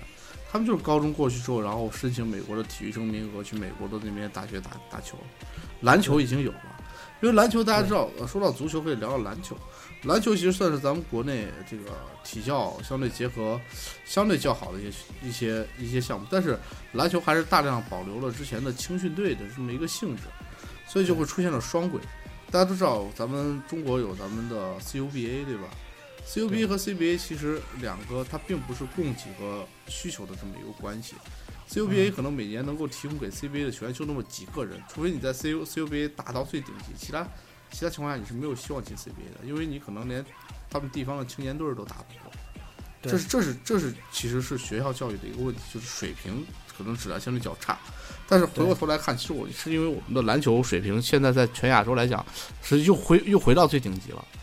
嗯呃，然后刚才你说那个好多学校去，呃，这个去做什么呃这个足球项目对吧？巧了，嗯我之前上的那个学校和尤文图斯合作的。呃，黄海华嗯之前我跟你说，我聊了这个事儿。嗯，国际国际学校嘛，对啊他和尤文图斯有了合作，这这这很厉害。当时我看签约在我们学校草上，特雷泽盖什么都来了。嗯哎然后，哎，我我看到这个之后，呃，今年八月份，呃，去年八月份合作了嘛，呃，嗯甭着急，等到夏天了，我一定得回去问问这个项目究竟如何，或者一年的时间它开展成什么样子。因为之之前我知道我们学校那操场是稀烂的，在我们上对所以靠体制内的这个教育系统来做青训，我觉得是一点前途没有，最后还是得靠能和国际接轨的这样一些教育机构，或者说一些足球足校或者怎么样，因为嗯，其实，在传统的这个教育体体制内啊，我觉得啊，嗯，当然很多人会反驳我说怎么怎么谁读了大学，呃，当然说实话，读了大学再出来踢球的是不可能有的，包括篮球，刚刚朴哥讲，对，CUBA 能够 CBA 能一年可能就那么两三个人能打，通过我们传统的这个教育体系里面，你要走到，职业因为这是一条这是一条单行线，对你读了小学就得上初中，初中上了就得上高中，高中上了你就得去考大学。嗯这条路你要想再走到职业是不可能，为什么呢？因为就在这个体系里面的足球水平是很差很差的。呃，说实话，呃，其实其实大家都知道，大学毕业，咱们平常人来讲，啊普通人来讲，二十二岁了，对吧？嗯，二十二岁对于一个足球运动员来讲，呃，他的最快的成长期其实已经过去一半了。对而如果在这段时间在校园足球，而不在职业足球这个环境里去踢，确实会有难度。它嗯确实会有难度。我们又不像国外可以这这个大学相当于，呃，可以这个边踢球夏天来修学位，很少有很少有球员能这么做到。嗯，所以校园足球，我说大力开开开展校园足球，特别是青年啊，就是小学和初中的足球，作嗯为一个苗子，踢到十岁左右，就是如果基础打得够好，嗯到九岁十岁左左右进到所谓的梯队里去踢。嗯啊，反而是个不错的路子。但是回过头来再看我们现在俱乐部梯队，确实做的也不好。就跟前两天去讨论徐根宝的那个根宝足校的问题一样，嗯说根宝足校为什么成才率那么高？其实徐根宝在选人之初就已经把球员筛选过一遍了，当时没天赋的孩子基本都被他筛出去了。嗯，我大概的意思就是说，我们自己的体内的循环已经不行了，我们干脆就依靠全世界的资源来玩这个事情。啊，就是像国际学校送出去来玩儿， 因为对他们对他我们有这钱嘛，对，对，第一他们呃呃家庭条件不差，而且如果愿意让孩子选择其想实读国际学校其这种，嗯实现在我们国足就有啊，你知道无锡吗？我嗯们刚才咱聊张玉宁，张玉宁都知道是富二代嘛，对吧？对他爸上海卖了套房，给他送出去踢球。无锡的父家里是大学教授，家庭出身，对嗯对，他们其实都已经不像说，哎呀，父父母是工人啊。之前大家知道，早些年间八几年的时候，就八十年代初，大量其实是所谓的厂矿子弟，呃嗯他们去踢球相对多一些。呃，现在其实你会发现，包括咱们上学的时候，什么毛标也得，他你往回扒拉嗯，他家庭条件都非常的好，对。你会你会发现，哎，现在足球好多人，好多人在网上其实在声讨这个事儿，我不不知道为什么，他说在声讨，声讨什么这？足球变成有钱人才玩得起，呃，这个世界上很多东西，对呃，它它就是这样的。我说我说这个事情目前看上去好像啊符比较符合经济规律，对嗯对对，这它它它它就是这样，因为你国内自己的体系是不行的。你的那套这个这个政府补贴的这套体系确实不行。然后好多人又该拿什么巴西啊这些例子来举例子了。你看为什么巴西也没补贴，穷人家孩子就能踢得好？啊，对不起，中国这乒乓球也补贴也不多，这乒乓球打得还好呢，对吧？是个人都会抡两拍子。你在路边见着一个小孩拉两下弧旋球，你绝对不意外的，因为太正常了。对，所以我们既然自己不行，自己自己的培养体制不行，嗯就出用全世界的资源呗。对，对于呃足球发达国家，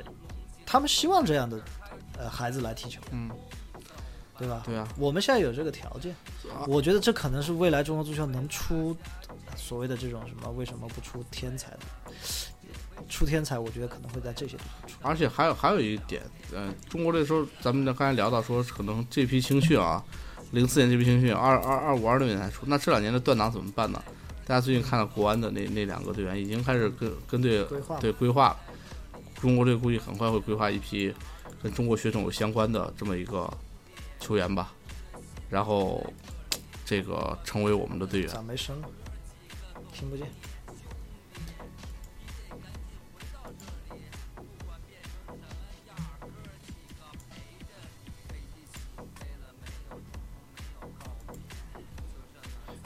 喂，啊，接着说，接着说，不听。啊，然后呃，就是这样吧。我觉得，呃，中国足球在断档，通过这种书写的方式，把这个断档期熬过去，看看这个大搞青训的这头几批。我估计第一批可能效果都不太好，因年纪太大了，开始训练的时候，等到差不多零六零七那两年的人成长起来，哇塞，嗯那就是我操，又要十年，看看能不能走一个上坡路，这是唯一的期望了。这个对中国足球目前来看，未来几年真的是黑暗。啊所以唉大家看球还是多一些理解吧，理解万岁啊！对理理解万岁。现在我发现中国队的球迷好多都都挺佛系了。里皮好像曾经说过一个，说中国人没有自己想象那么爱足球。哎，说实话，呃，中国爱足球的人真的是少数，因为呃，虽然球我们球迷数量庞大的原因，是因为我们的人口数量庞大，嗯对市场庞大。嗯真真正正的球迷，说实话，有那么多吗？我觉得真的不多。你可以统计一下自己身边经常看球的人有几个，说实话，啊，去看现场看过球啊，甚至等等啊，或者去踢踢球啊这种的极少。呃，在在整个的朋友圈中，咱们这个咱们这个年纪还好，再小一点，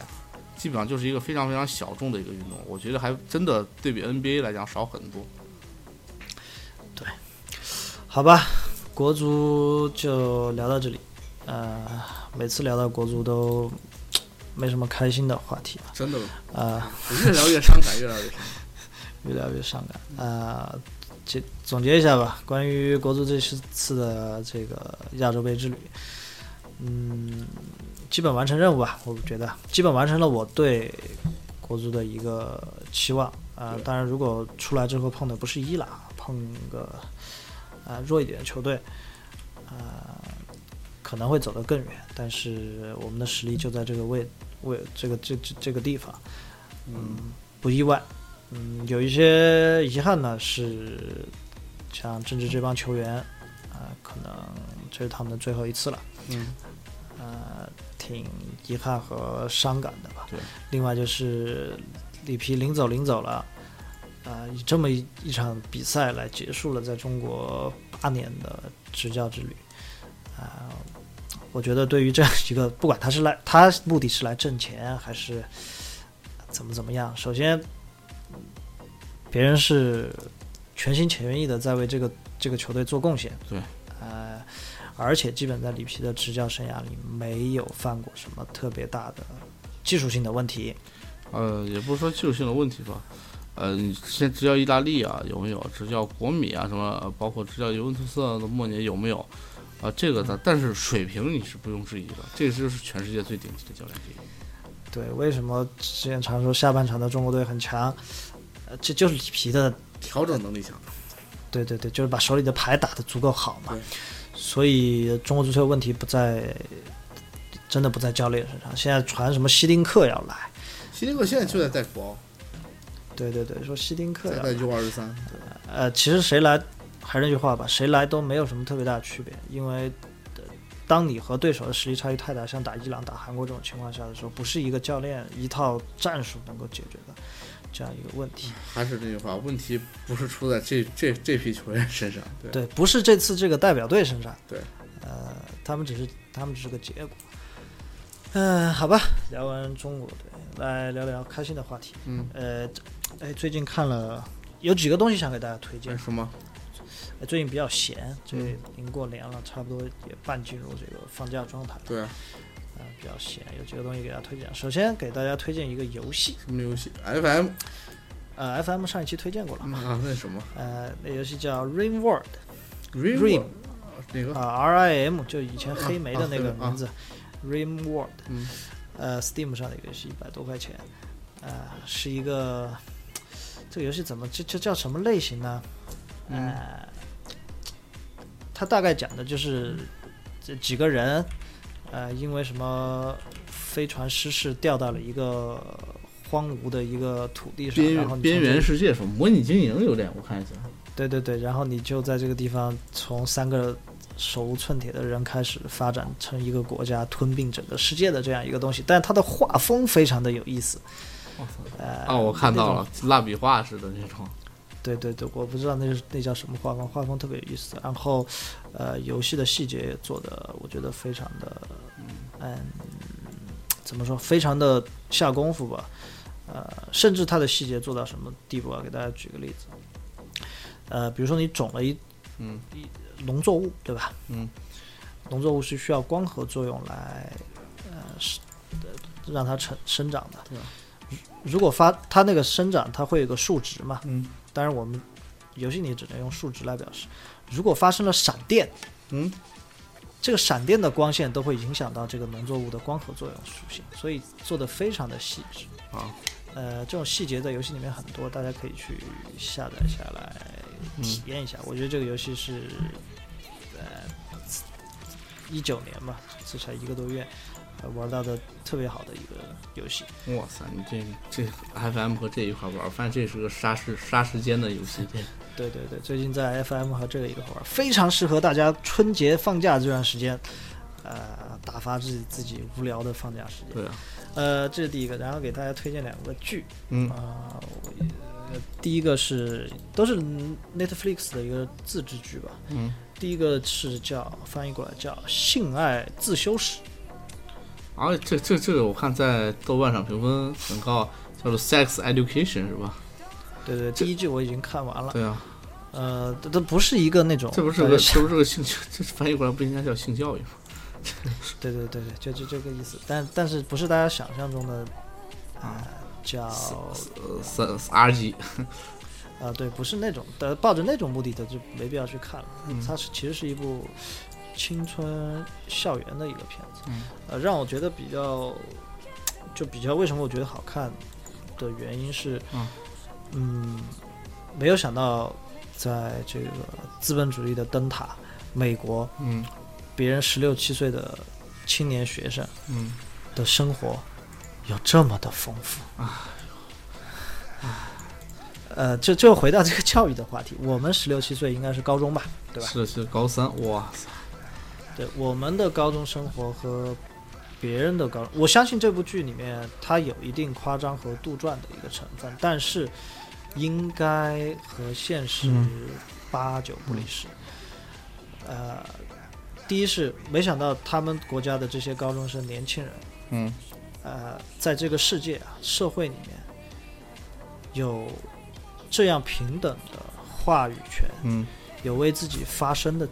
能力和欲望，嗯而且会在这个世界，在这个社会里面得到不同年纪、不同身份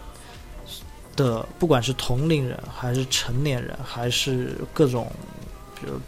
的各种背景的政府工作人员也好，嗯就哪怕你学校的校长也好。嗯的尊重。嗯，呃，这个让我很震惊，因为我我之前是不怎么看这种青春片，青春片，这种西方的腐蚀我们下一代的这种电影，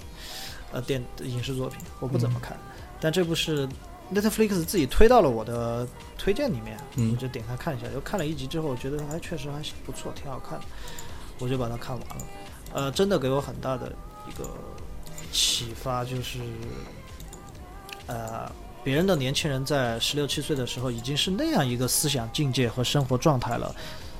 我们在十六七岁的时候，那个生活境界和思想状态，同时走向社会的话，差距得有多大？哎，说实话，我是觉得艺术上有夸张。你要拍中国现在北京、上海那些最好的那帮学生们，我觉得也不会差。说实话，哦不，我觉得差很远，因为他这个剧里面有个黑人同性恋，嗯， 呃，这样一个角色在学校里面不会受到任何的真正意义上的歧视吧？这个是这个，我个人认为则是文化差异，真的是文化差异。我举一个例子啊，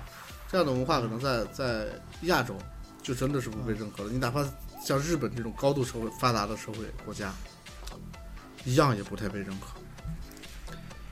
嗯，但我觉得有一个，呃，不说它好还是坏，对，但是这个这这个事儿可能放到成都，我觉得就正常了。嗯，不正常，不正也不正常。你你有见过哪个高中生公开出柜，呃，天天打扮的那样去上学的？啊，那确实，对我，们的但高但中在要他求穿校服，其实不是讲同性恋这个事，这个事情聊的就有点聊太聊太大了。我是对啊讲的是对整个社会对多元价值观的一个包容程度对。这个其实反观到足球上是一样的。对，你不球员要有创造力，首先你说，呃，如果博格巴没有他那样的一个性格，他可能他也成不了现在这样的一个波罗大。对，呃，但是但是但是但是 C C 罗没有他那样的性格，他也成不了现在 C 罗。这个啊对，这个我我真的啊，我觉得多元价值观也好，单一价值观也好，这个东西，呃，取决于经济环境以及社会环境，两者缺一不可。对，像这个这个你刚才说的这些东西，假嗯，假如搁在你看，假如搁在八十年代，你你嗯你去看，呃，这这些所谓的青春片，他们就、嗯他们就会把这些东西标作什么垮掉的一代啊等等啊，就会就会就会放到这个上面来讲。还嗯是我觉得还是社会发展的差异和趋势吧。对这个美国和中国相对来讲，文化差异以及社会发展确实差的挺多的。所以我昨天我不是发个朋友圈嘛，我说，嗯，很之前一直在说了几年的那个观点就是，足球的发展是不会超越我们社会的平均发展水平。对，呃，我们足球是这个水平，其实你放到我们的科技、嗯教育、嗯呃医疗嗯这些水平上来说，嗯，我们依然可能是这同样的一个水平。哎，你说对了，只是没有人会把这些东西放到台面上来一个一个的来做比较。不是这些东西，好多东西你说的也没办法放到台面上来比较，因为，呃，这些东西怎么说？为什么我经常说这足球是社会痰盂？因为这是唯一的可以为数不多的可以搁在台面上被社会各层人士进行评论和评价的一个项目，对，关注度又高，呃包括我们的文化。对。呃，那天看是许巍还是谁，我忘记了啊，就是一个音乐圈的老炮儿，嗯，他上那个华少，现在有一个什么郑钧，郑钧，郑钧，啊，郑钧，郑钧，他当然像可能郑钧这种段位啊和嗯身份，他说话可以不顾后果一些。对，对，他就说这个就差说一句，现在打开这个各个各个排行榜，打开全是垃圾这个话。对啊，你说它是不是垃圾呢？我们之前聊说，哎，我们小的时候，我们的父母也觉得我们听的课是垃圾，对，我们听的是垃圾。但是我们不聊音乐，我们聊聊影视方面呢。这两年的电影，我觉得是进步的，我真的觉得是进步的。大大环境上来看，都说现在电影没有以前的经典，以前是过了几十年筛下来的片子，你再过十年，他们剩下来看这些年，或者再过二十年看这些年筛出来的那几部片，你会觉得这个年代，哎，有些片子也还行。啊，挺经从制作方面来讲，我觉得没问题，只不过市场供应上烂片更多了，这是市场供应的问题吧？呃，站在更长远的时间尺度上来看一些事情。对，对，这是第二个大家推荐的。第三个还是给大家推荐一个剧，最近看剧看的特别多，这个剧叫《指定幸存者》，这是一个什么罪罪案吗？还是不是这样，他主演是那个二十四小时演小强那个叫什么？高志杰？鸡鸡鸡， 对，包志杰鸡什么，忘记他名字了。嗯嗯片子大概讲的是这样一个故事啊，就是说、嗯美国不是每年有这个叫什么国情，总统要去发表国国情情咨文，对。对，在国会山，所有的美国政府的关键成员都会参加这个东西。嗯但是呢，包括总统、副总统、国会的各各各级的这样一些人，但是呢，为了保证有一些意外情况下国家能够正常运转，他们会在这个政务系统里面不是随机啊，就挑选一个职位很低的这样一个人，嗯在发表国情咨文的这段时间，就是这帮。呃，顶部的政客在集中的时候，会把这个人放在一个安全的地方，以免这些人全部呃，同时出现意外，这个国家就没人管了。然后这个包志杰呢， 就是这个所谓的指定幸存者。然后第一集，呃，国会国会山就被炸了，所有人死光了，他就继任了美国总统。这比这比二十四小时还敢拍，对，就是然后呃，讲的就是他在作为一个低低级别的官员，然后继任美国总统之后的一系列故事。他和《纸牌屋》两个是完全不同的两个风格的一个片子。这这部片子更多的体现这个鲍志杰，哎，他是心怀一颗正义的美国梦的这样一个政客吧，嗯他怎么怎么来调查这个案子，来治理这个国家。嗯，里面演员还有 Maggie Q，嗯啊、但我就认识他们两个啊，嗯我觉得也还挺好看的，但是不推荐大家再看第二季了，因为我第一季看完之后，第一季水准还挺高，真的还不错，第但二第季就崩了季就就就垮掉了，嗯嗯挺好看的一个片子，大家可以去搜一下。行吧。嗯嗯，啥鬼？我的推荐是吧？最近得了流感，最近前两天出差，上周出差吧，出差完之后应该，我觉得应该是在高铁上被传染了。那最近流感很厉害，然后给大家推荐个我药我之前刚好哦，你是吃那个奥司他韦吧？吃了吗？没有，我买了几十瓶那个橙汁，啊哎我靠，喝维 C 吧？啊，喝好对我吃了点那个奥司他韦，哎，效果不错，虽然药稍微。呃，比比什么其他感冒药贵一点吧，但是神神效药确实效果还不错，抗病叫叫什么奥司他韦，啊？嗯就很有名叫达菲，你可以去查。对哦，达菲，达菲我就知道。对，这这个这个这个很很好用啊，很好用，给大家对。但是它是个处方药，所以这个你从医院的话拿一些，如果真的是得流感的话，呃，刚发现就就挺好用，少吃少吃一些吧，对，没问题。好吧，嗯，那这期不愉快的节目就这样结束。 OK，呃，对，亚洲杯我们会继续关注，然嗯后之后继续，因为亚洲杯其实也不剩几场球了，一场、两场，三场三三场球，三四场球，对，对对对，我们继续会关注亚洲杯的比赛。然后春节期间，马上过春节了嘛，嗯还一周了。对春节期间，呃，我们争取搞一个什么年度盘点，或者是什么样的一个闲扯淡的这样一个节目吧，因为其实大家也挺无聊的，这么段时间。好吧，那这期节目就是这样，大家拜拜。嗯嗯，好，拜拜。拜拜。